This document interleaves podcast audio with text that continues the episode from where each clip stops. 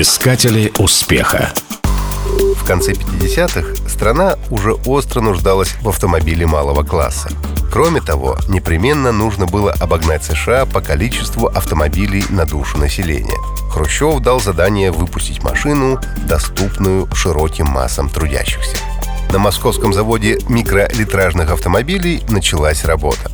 Тогда же обнаружилось, что мощностей не хватает, и производство перевезли в Запорожье – перед началом сборки покатали Хрущева по Красной площади. Тот проект одобрил, но велел установить цену ниже 2000 рублей. «Волга», для сравнения, стоила баснословных 5500.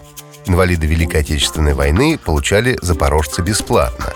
Для многих он стал первым автомобилем в семье.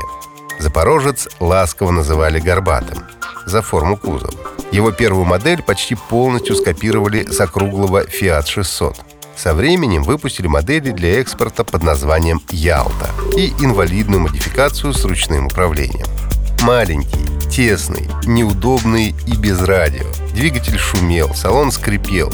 Автомобиль имел множество технических проблем. И несмотря на постоянное развитие и возникновение все новых моделей, «Запорожец» все время нуждался в ремонте. Он был объектом шуток и анекдотов. В знаменитой пляжной комедии «3 плюс 2» он отметился в роли второго плана. И даже там о нем шутили. Консервная банка системы «Запорожец». В 1994 году производство остановилось, и по-настоящему народным автомобиль так и не стал. Его тираж был не более трех миллионов при населении страны в 300 миллионов. Но, несмотря ни на что, этот символ эпохи можно до сих пор встретить на дорогах нашей Родины. Искатели успеха.